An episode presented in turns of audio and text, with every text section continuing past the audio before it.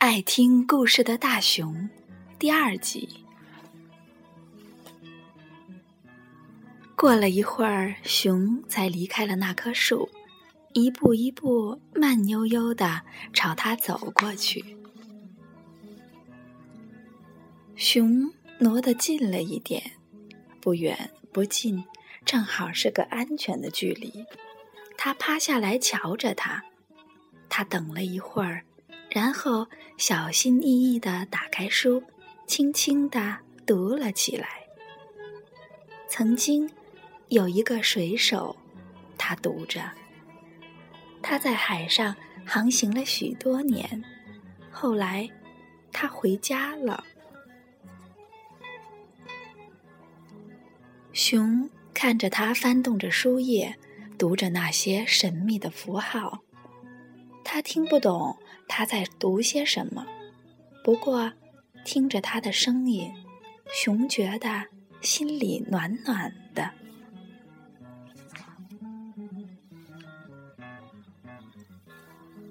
那个夏天，熊每天都会到树林里来听他读书。当他用令人害怕的声音读到水手失踪时，他也觉得好怕好怕。当他笑着读到水手开的小玩笑时，他也能感到一种陌生的幸福感。当他读到水手的爱情时，熊睁大了眼睛，看着他柔软的嘴唇里吐出的一个个词句。慢慢的，他读出来的词句组成了一个故事，一个读给大熊听的故事。无论什么时候，熊都觉得他的声音里有一种说不出的神秘。有时候，他的声音很温柔，很温柔，熊很快就要睡着了。有时候，他的声音又让人听着很害怕。熊觉得自己全身的毛都竖起来了。有时候，他的声音轻轻的，熊就会抬起头，看着他的手指灵巧的翻过一页又一页。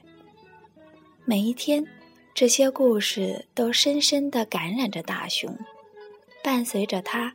摇摇晃晃的回到自己的洞里。有时候，熊听见小溪里叮咚叮咚的水声，隐隐约约就像听到了他的声音。一天下午，树林里的空气淡淡的，有点凉了。女士放下手中的书。看着大熊说：“我希望，哎，我多希望这个冬天我不在的时候，你能自己读呀。”然后他对着熊微微一笑，看着他的笑容，熊的心里暖暖的。他又开始大声的朗读起来。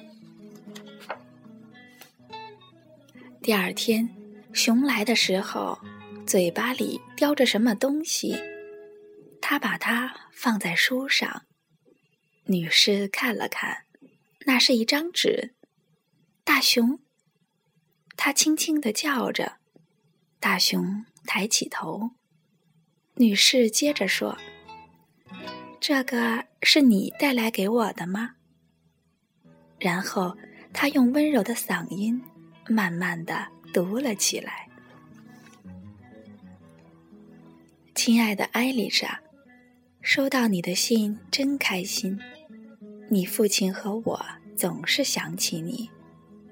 你就生活在我们避暑的森林旁边。我还记得那些摘草莓的日子里。”金色的阳光穿过高高的树林，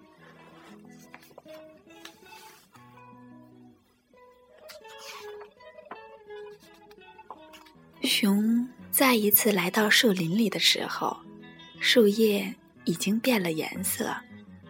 他走进小屋，那里也变了。他不在。熊走进他的院子，在放椅子的地方停了下来。那是他坐过的地方，还有他的书，许多许多本。熊从来没看到过这么多的书，它们都堆在一块布上，落叶和松果零零散散的落在封面上。他把这些留下来给熊，还有一张纸，他希望熊能读懂。给我的大熊。熊看见他留下的东西，他的大脑袋凑近了一点。他明白，他已经走了。熊的心里空空的。很久很久，熊轻轻地用牙齿叼起灰色的封面，带着书回了家。整个下午，大熊都在他的山洞和树林的空地之间来来回回的穿梭。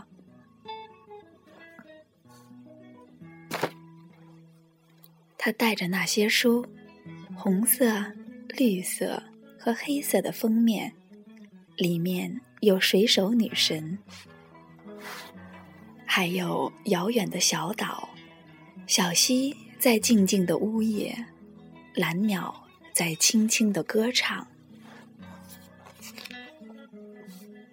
那天晚上，月亮升起来了，好像是一张洁白的纸，上面写满了神秘的符号。大熊躺在那些书中间，慢慢的睡着了。睡梦中，他听到了。那位女士的声音，好像就在他的身旁。